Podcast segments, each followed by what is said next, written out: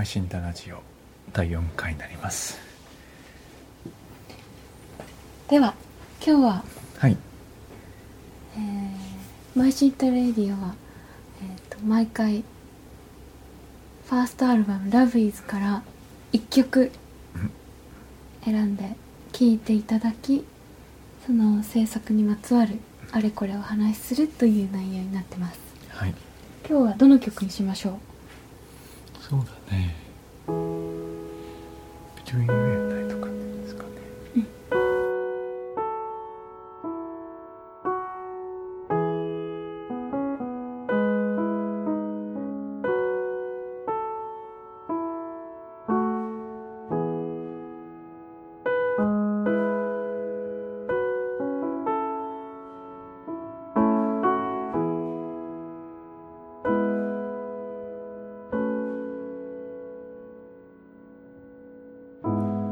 かすかな気配に。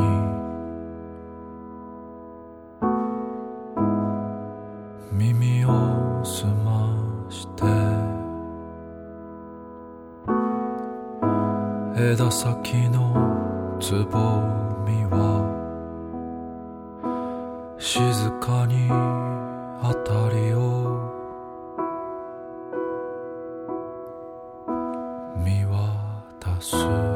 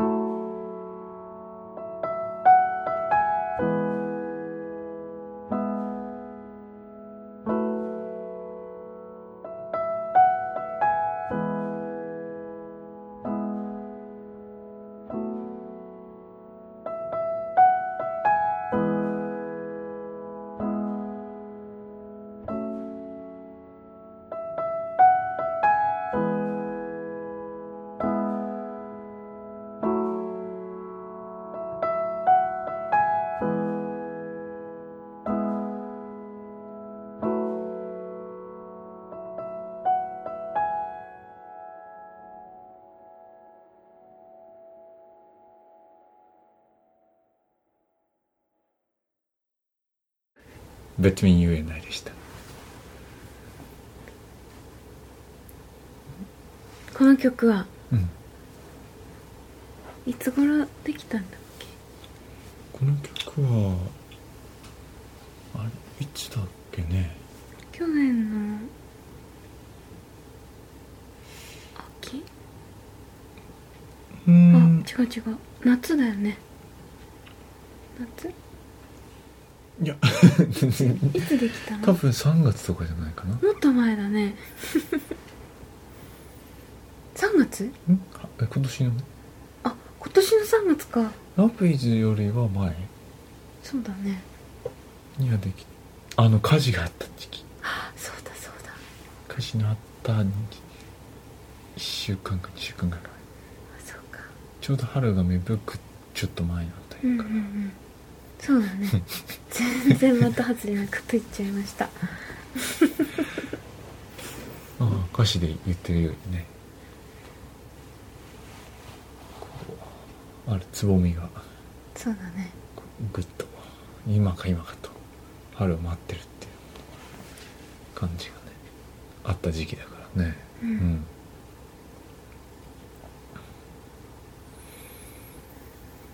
んん、でちょうどその時期にうんというよりかは、まあ、それより前からもたびたび読んでいたあるこの節があってうん。それがまあなんというかこうある部分ではインスピレーションになってると。うん。で今日はちょうどそれもあるのでその詩も朗読しようかなとあお願いします。思って。ヘッセの「ガラス玉演技」から。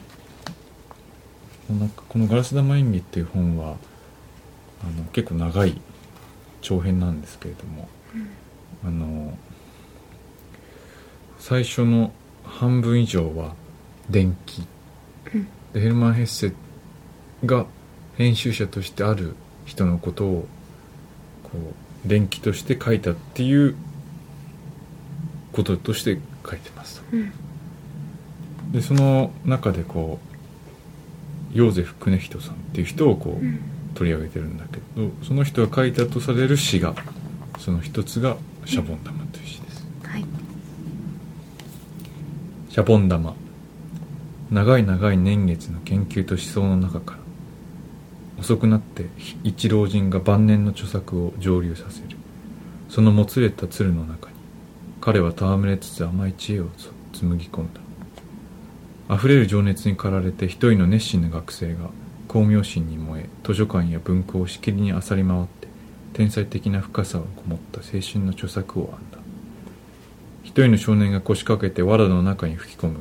彼は色美しいシャボンの泡に息を満たす。泡の一つ一つがきらびやかに賛美歌のようにたたえる。少年は心のありったけを込めて吹く。老人も少年も学生も三人とも現世の幻の泡の中から不思議な夢を作る。それ自体は無価値だがその中で永遠の光が微笑みつつ自らを知りひとしお楽しげに燃え立つ。という詩になります。これは高橋健二さんの役なんですけどうん。これはなんだかこうこの詩の中で特にいくつか詩がある中でこの「シャボン玉」っていうのはなんかこう印象に残ってて。うんでちょうどその前の日かなんかにその前の日というのはあのこの「Between You and I」という曲を作る前の日あたりにうん。ちょうど僕も家のあの石鹸でこうシャボンを作ったりしてうん。遊んでて。う んそういうこともあって2番の歌詞ではシャボン玉が出てきたりする。するんですけどねそんな感じで作りましたね。うん。うん。これはなんかあのアルバム12曲収録しているうん。けど、6曲目？確か。そうだね。7曲目だったかな。7曲目？なんかそのこう微笑みから始まってうん。こう「Between You and I」で一度なんかこうそうだね第一幕が終わるっていう感じを、なんとなくかそんな感じを覚えて、うん。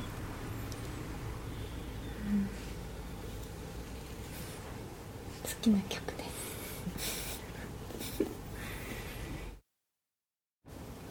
話は変わりますがちょうど昨日うん。ある絵本に、絵本というか、まあ、一つの芸術作品に、と言ってもいいでしょう。うん、出会ったんですけどあの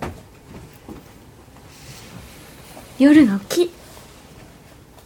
というタイトルのインドの本であのインドの出版社なんだっけ？タラブックス。タラブックスタラブックスっていうところから出ている。手す手すきの紙にシルクンスシルスクリーンシルクスクリーンうん。プリント。で一枚一枚手で吸ったあの絵本っていうのを見つけてタラブックスに関してはについてはあの以前あのあるあのななんだっけ？名前が多分さんっていう方。タモンさん？多聞さん矢作さん。矢作多多聞聞さんさんっていう方の本を読ませていただいてそれその中で紹介してされてたのでタラブックスについてはちょっと知ってたんですけど初めてその実物の絵本を昨日本屋さんであのたまたま見かけてうん。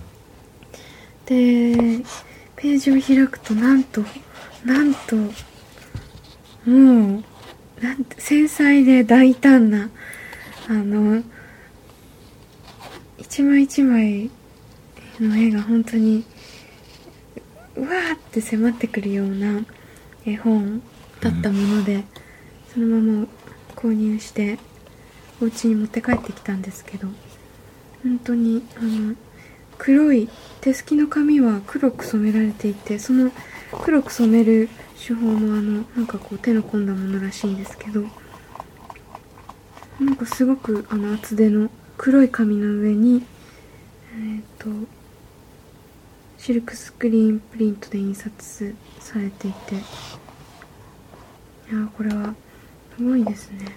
あのページをめくるとなんか独特の匂いがあって多分うん。インクと紙の匂いだと思うんですけど、なんかすごい。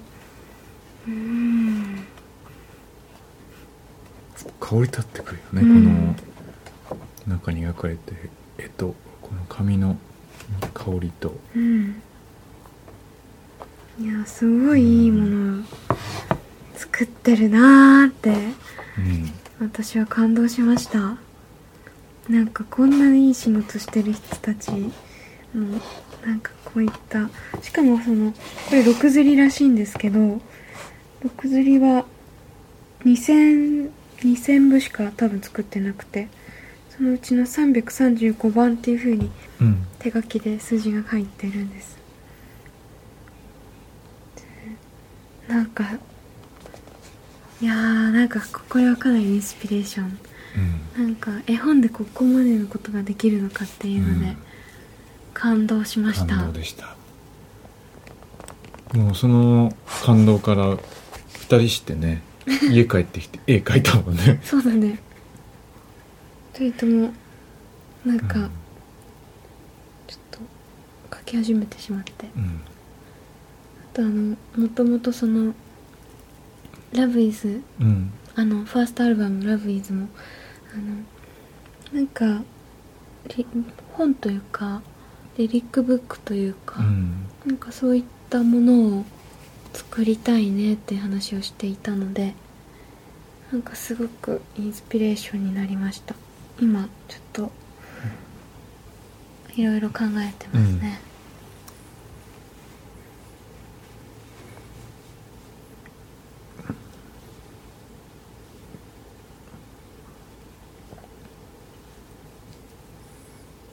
シンタはどんな？感じあこれはねやっぱまずこの絵かな最初にグッと入ってくるんだけど、うん、でもねさっき見たらね今度はね、うん、この黒、うんうん、この背景になってるこの手すきの黒？この髪の黒がね黒がどうどうやら結構夜の木っていうことのこの夜っていうものとうん。すごくこう密接にしっかりこうん。う作品のなんていうかな一背景としてねとっても機能してるというか。うん。なんかこう最近僕はあのよく走ってるんだうん。だけど夜走ることが多いからこの辺は結構暗くてうん。でこの間もその暗い中でこう木を見てると結構こう木がこうどよめくとか一本一本その松だったり梅だったりその欅だったり奈良だったりってそれぞれの木の震え方っていうのは違くて、うん。その風の微妙なこうたけりみたいなものによってこう木が結構おどろおどろしくうん。振る舞う瞬間っていうのが結構あって、うん。そこのなんかこう背景にこうある黒っていうのはやっぱちょっとこういうこう飲み込まれそうな黒って感じがうん。ある、うん。そこのこうその黒はなんかこう微妙なムラとそこにこう何かこう潜んでるって感じと、うん。をこう自然とこう人間の側にこう感じさせちゃうみたいなうん。ものがあって、そのやっぱ夜走ってる時にそういう暗いところでこう木がザワザワってした時のこううんちょっとこうやっぱゾクリッとする感じと、うん。それはなんかただ怖いとかいうことではなくてうん。なんかこう自分の中のこういろんな自然のもともとの持ってるこうちょっとしたがん残酷さみたいなものとかがこうスッとこう感じちゃうみたいなね。うんそういうところはそういうものをなんか思い起こさせるうん黒の感じがあります。うん。すごいそれ聞きながら思い出したあのうん。あの小学校の時まで、うんそう小学生の時まで暮らしてたあの宮城県の山奥にあのの夜？うん。は私はあの友達の家隣の家まで一番隣の家っていうのはすぐ近所にい 一軒あったんだけどあの1時間ぐらい歩いて行かないと、こう人里まで 人里まで1時間っていうところに昔暮らしてて周りはもう全部杉だったり、まあ、木に囲まれて暮らしてた時、やっぱり外に出るとそのなんかこう暗いんだよね、まうん。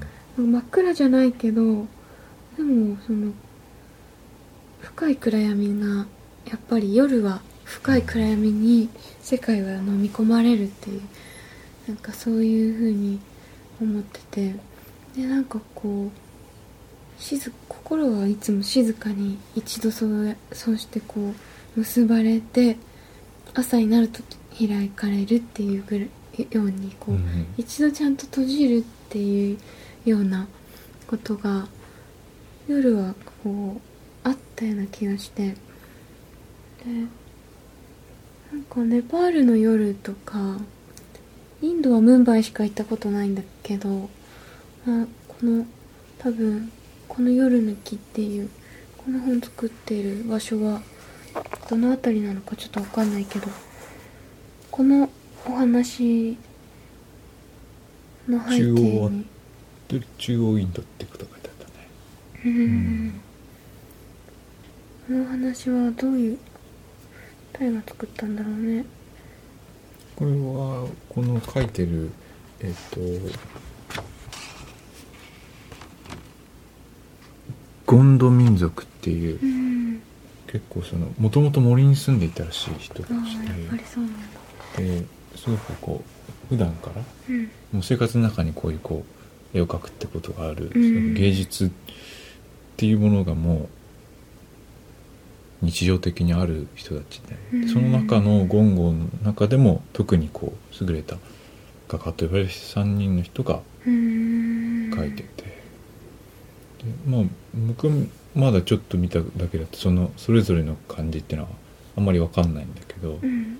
でもやっぱ同じその神話の背景うんうん。その民族に伝わるフォークフォークテイルっていうかなこう、うん。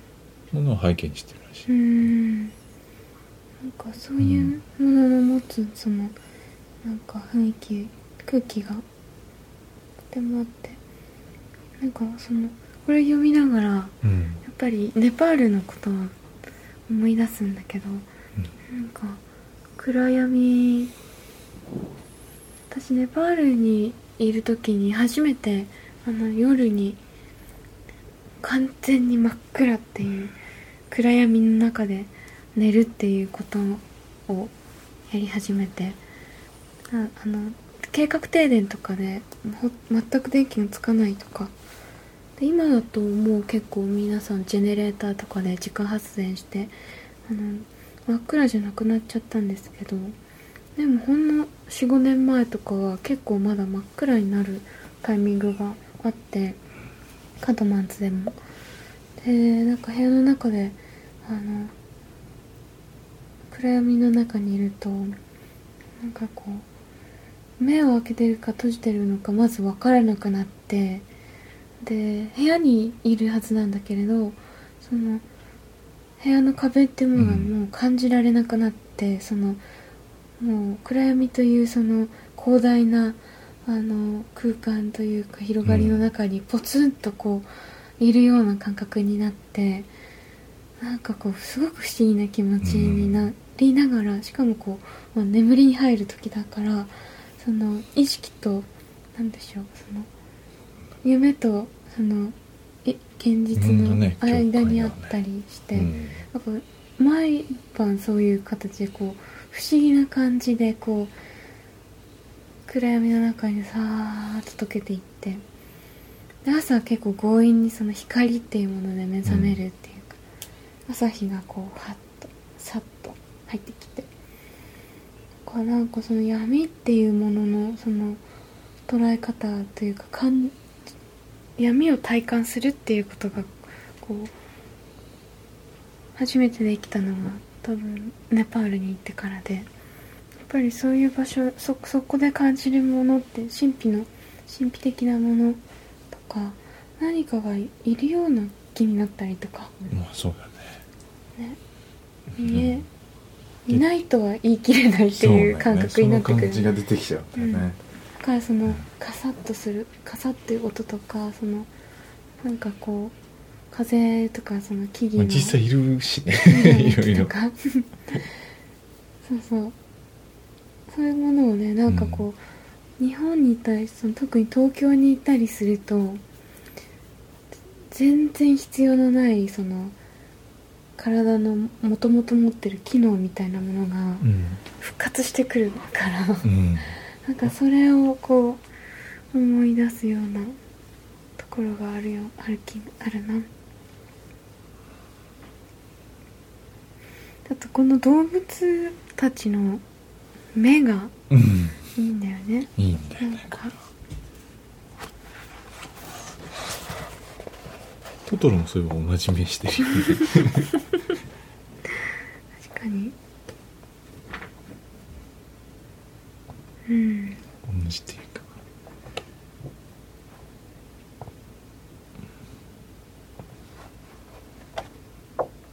うん。そしてその手すきだからといってそのなんて言うんでしょう素朴とかそういうものではないよね。なんか洗練されてて、すっごい丁寧だよねこれ。まあ非常にインドとはっていうとあれだけどインドにはこういう面もあるんだうん。そうだよね。インドは本当にすごいね。なかなかネパールでこのクオリティのものを見つけられない、うん。いいよ。すごいです。まあすごい本うん。今更ながら知りました。感動しました。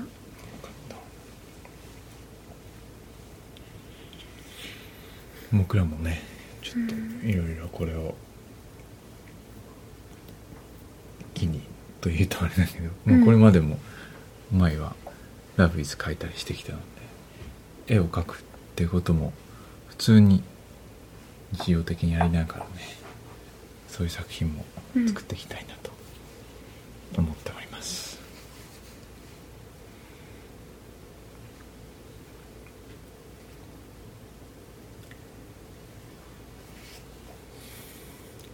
では今日ははい。この辺りで。今日はじゃあ「Between You and I と」と「夜の木」を紹介しました。はい、ではではこの辺で。この辺で。さようなら。さようなら